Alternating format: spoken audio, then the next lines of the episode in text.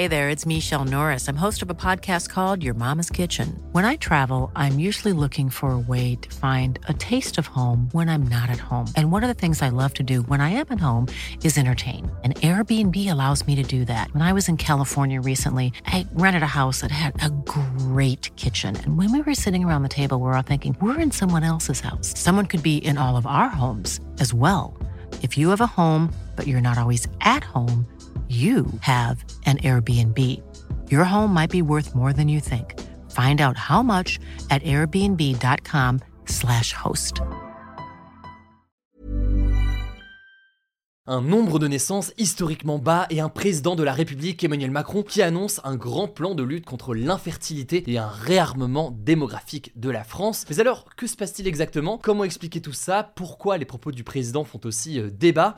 Salut, c'est Hugo, j'espère que vous allez bien, et c'est le sujet donc à la une des actualités du jour. Alors déjà, disons les termes, c'est quasiment du jamais vu depuis la Seconde Guerre mondiale, hormis en 1993 et en 1994. En 2023, il y a eu moins de 700 000 naissances en France, selon l'INSEE. Et ça peut paraître assez vague dit comme ça, mais 700 000, eh bien, c'est un chiffre donc historiquement bas. Alors, on va voir pourquoi ça inquiète le président de la République, le débat sur tout ça, mais d'abord, comment expliquer déjà cette baisse du nombre de naissances en France? Il y a plusieurs aspects à cette question, vous allez le voir, mais le président de la République a d'abord évoqué la hausse de l'infertilité, autrement dit, le fait de ne pas réussir à concevoir d'enfants, et ce donc malgré des tentatives régulières. Selon lui, cette infertilité, c'est, je cite, le tabou du siècle. Faut savoir qu'actuellement en France, il y a un couple sur quatre qui souhaite avoir un enfant et qui ne parvient pas à obtenir une grossesse après 12 mois d'essai. Un an d'essai, en fait, c'est le délai qui correspond à la définition de l'infertilité selon l'Organisation mondiale de la santé. Et donc aujourd'hui, selon ces chiffres donc de plus d'un an d'essai, eh bien c'est 3,3 millions de Français qui seraient directement touchés par l'infertilité, hommes et femmes. Cette infertilité, elle est notamment liée au mode de vie comme la mauvaise alimentation, notamment les aliments ultra transformés, ou encore le tabac, le manque de sommeil, ou encore le stress. Il y a aussi la question euh, de nombreux polluants qui sont présents dans notre environnement et qui peuvent avoir un impact sur notre capacité à faire et à concevoir des enfants. On avait déjà fait une vidéo sur le sujet euh, l'an dernier, je vous mets le lien directement en description. Il y a donc un sujet euh, d'un point de vue de l'infertilité, sauf que, eh bien, on ne peut pas dire que la baisse du nombre de naissances, elle est liée uniquement à l'infertilité. Il y a d'autres raisons et d'autres choses aussi euh, qu'il faut avoir en tête. Déjà, les Français qui veulent des enfants les veulent souvent de plus en plus tard, notamment les personnes qui font euh, des études de plus en plus longues. Du coup, forcément, eh bien, ça peut participer à faire chuter le nombre moyen d'enfants euh, par femme. En effet, l'âge moyen pour une femme à la naissance du premier enfant, c'était de 24 ans en 1973. Aujourd'hui, en 2023, il est autour de 29 ans. Donc, on voit que les femmes ont des enfants de plus en plus tard. Or, à partir de 35 ans notamment, eh bien, la fertilité euh, des femmes a tendance à baisser. Et donc tout cela peut évidemment avoir un impact sur le nombre de naissances. Par ailleurs, il y a tous les couples, toutes les femmes, tous les hommes qui ne veulent pas d'enfants. Et dans ce cadre-là, la contraception aujourd'hui, elle est beaucoup plus généralisée. Le droit à l'avortement aussi est évidemment euh, possible. Tout cela peut permettre euh, aux couples d'avoir donc une vie intime et d'éviter une grossesse non désirée s'ils ne veulent pas d'enfants tout simplement. Et ça paraît logique dit comme ça, mais ça n'a pas toujours été le cas. Ensuite, on peut parler des personnes qui voudraient peut-être des enfants mais qui ne franchissent pas le pas. Il y a plusieurs raisons, il peut y avoir des raisons économiques. Je vous apprends rien s'il y a des parents qui regardent ce format, les enfants ça peut coûter cher. La dépense globale des parents pour un enfant de 0 à 20 ans, ça atteindrait 180 000 euros en tout, soit environ 750 euros par mois en moyenne selon euh, le ministère de la Santé. Forcément, l'impact économique dans la période actuelle, ça peut jouer un rôle très important. Il y a aussi pour certains une question euh, sur l'avenir de la planète. Ça peut prendre différentes formes, mais il y a notamment la question écologique et du climat qui revient souvent, avec notamment la crainte que son enfant grandisse dans un monde difficile,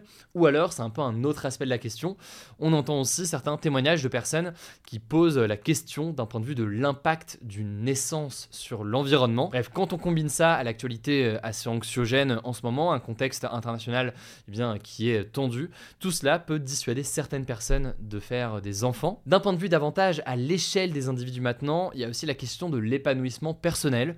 Aujourd'hui donc, c'est un peu moins tabou eh bien, de ne pas vouloir euh, d'enfants, même s'il y a encore évidemment euh, souvent des discussions, on voit que c'est des discussions qui sont de plus en plus euh, libres et que le fait de ne pas avoir d'enfants eh bien, est de plus en plus accepté. Enfin, et c'est loin d'être le dernier élément qui peut l'expliquer, il y a un sujet sur l'inégalité entre les hommes et les femmes. En effet, encore aujourd'hui, la naissance et l'éducation des enfants pèsent encore beaucoup sur les épaules des femmes, pendant la grossesse naturellement, mais aussi à la naissance et dans les premiers mois. Or, il manque énormément de places en crèche. Par ailleurs, eh bien, les femmes eh bien, ont du mal à concilier leur travail et cette naissance. Bref, ça peut être des sacrifices importants, y compris d'un point de vue économique, et tout cela est parfois donc très délicat à gérer. Alors, pourquoi ça inquiète le président de la République? Eh bien, il y a, euh, pour dire les choses simplement, un enjeu de renouvellement de la population, donc euh, la capacité d'une population à se maintenir à minima stable sur le long terme, et ce renouvellement, il permet notamment d'avoir une partie importante de la population qui travaille, et quand elle travaille, elle contribue à l'économie, elle contribue via ses cotisations, son imposition, elle contribue aussi au financement des retraites des personnes les plus âgées. Bref, il y a un enjeu économique qui est très important ici pour le président de la République. Le truc, c'est que pour avoir un renouvellement de la population, il faudrait idéalement atteindre 2,1 enfants par femme. Et aujourd'hui, en l'occurrence, eh on n'est pas sur ces chiffres-là. Bref, face à tout cela, que propose Emmanuel Macron et pourquoi ça fait débat? Il y a deux choses qu'on peut noter. Première chose, c'est la création d'un congé de naissance qui viendra remplacer l'actuel congé parental et qui permet euh, aujourd'hui aux parents de suspendre ou de réduire donc leur activité professionnelle pour s'occuper de leur enfant. Je vous la fais courte, mais ce nouveau congé de naissance annoncé par le président, il sera plus court 6 mois maximum contre 3 ans euh, jusqu'ici, mais il sera mieux rémunéré et il permettra selon lui aux deux parents d'être euh, au plus près de leur enfant. Je vous passe tous les détails dans l'immédiat, mais ce congé parental eh bien, fait vivement euh, réagir. Certains s'inquiètent notamment de la réduction du congé parental et de sa durée. On aura l'occasion évidemment d'en reparler, mais certains estiment aussi que ce ne sera pas suffisant pour inverser certaines tendances et notamment des inégalités sur le partage des tâches au sein d'un couple, ce qui peut donc avoir un impact aujourd'hui. Mais ça c'est donc le premier élément qui a été euh, évoqué. Le deuxième élément qui a été évoqué par le président de la République hier, il concerne l'infertilité, donc euh, l'incapacité d'avoir des enfants alors qu'on en voudrait. Là, en l'occurrence, le gouvernement va bientôt présenter un grand plan de lutte contre l'infertilité. Pour le moment, on n'a pas beaucoup d'infos sur ce que va contenir ce plan, mais selon euh, le journal La Croix, il pourrait s'inspirer d'un rapport qui a été remis euh, en 2022 par le professeur et gynécologue euh, Samir Amama, spécialiste de la reproduction. Et ce rapport, il évoque notamment deux choses, un enjeu de sensibilisation à l'école sur certains sujets, mais aussi une accélération de la recherche sur certaines causes médicales de l'infertilité.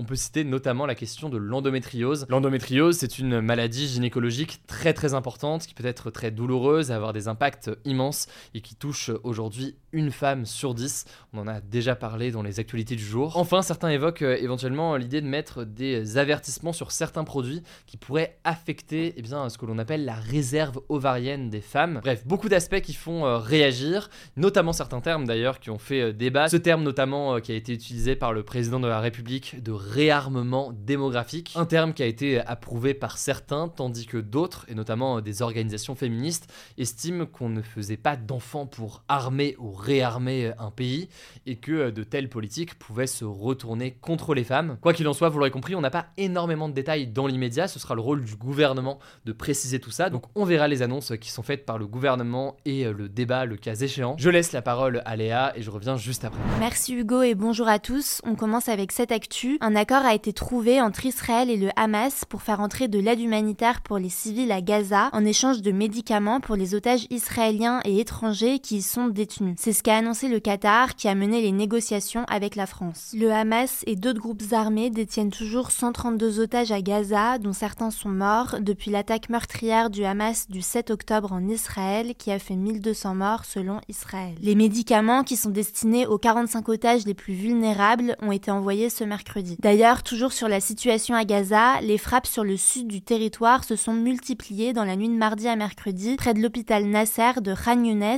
la plus grande ville du sud de Gaza. Selon Israël, c'est là que se cacheraient les dirigeants locaux du Hamas. Depuis le début de la guerre, plus de 24 000 personnes sont mortes à Gaza selon le Hamas, qui est la seule source disponible sur place. Deuxième actu, l'Iran a annoncé ce mardi avoir tiré des missiles balistiques sur le nord de la Syrie et dans la région autonome du Kurdistan irakien au nord de l'Irak.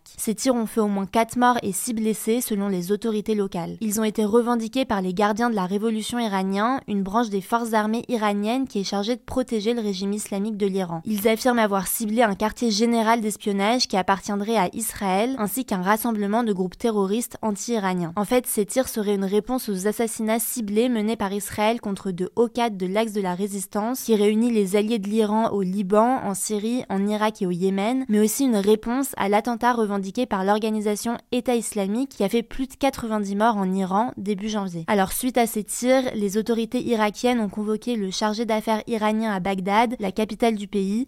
On verra comment la situation évolue. Troisième actu, le footballeur français Karim Benzema a porté plainte pour diffamation contre le ministre de l'Intérieur Gérald Darmanin, qui l'a accusé en octobre dernier de liens notoires avec les frères musulmans. Les frères musulmans, c'est une organisation islamiste originaire d'Égypte et qui est présente dans de nombreux pays. Elle est considérée comme terroriste par sept pays, dont l'Égypte, la Syrie et la Russie, mais pas par la France. Le ministre avait fait cette déclaration sur CNews après que le footballeur avait publié un message de soutien aux habitants de Gaza sur X. Selon Gérald Darmanin, Karim Benzema aurait des prises de position vers un islam dur et rigoriste. Il lui reproche par exemple de faire du prosélytisme autour du culte musulman, donc de répandre la foi ou de recruter des gens via les réseaux sociaux. Dans sa plainte, Karim Benzema estime que ces accusations sont inexactes et qu'elles portent atteinte à son honneur. Quatrième actu, Rachida Dati, qui a récemment été nommée ministre de la Culture et qui est maire du 7e arrondissement de Paris, a confirmé ce mercredi sur RTL qu'elle serait candidate à la mairie de Paris en 2026. Cette annonce intervient au lendemain de la conférence de presse d'Emmanuel Macron, qui a assuré qu'il n'avait conclu aucun deal sur ce sujet avec elle. Des rumeurs disaient que le président lui aurait promis d'être la future tête de liste d'une alliance entre la majorité et le parti de droite Les Républicains pour les municipales de 2026. Autre info concernant le gouvernement,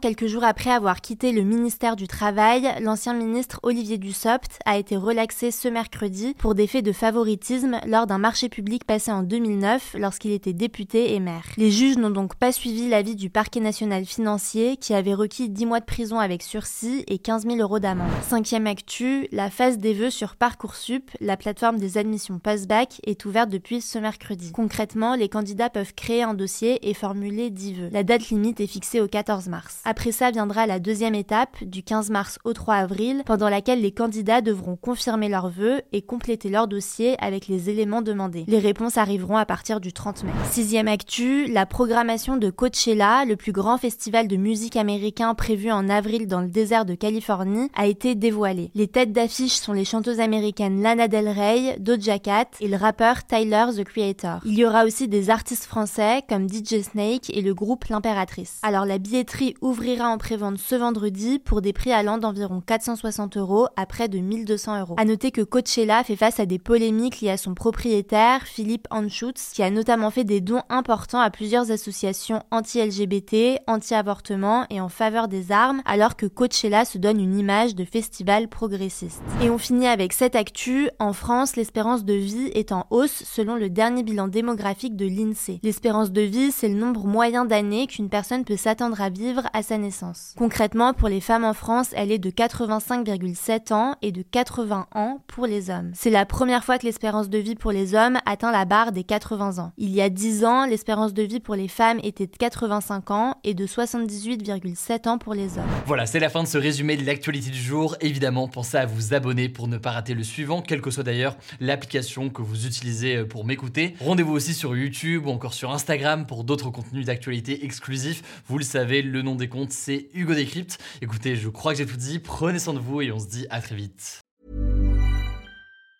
Mom deserves the best, and there's no better place to shop for Mother's Day than Whole Foods Market. They're your destination for unbeatable savings, from premium gifts to show-stopping flowers and irresistible desserts. Start by saving 33% with Prime on all body care and candles. Then get a 15-stem bunch of tulips for just $9.99 each with Prime. Round out Mom's menu with festive rosé, irresistible berry chantilly cake, and more special treats. Come celebrate Mother's Day at Whole Foods Market.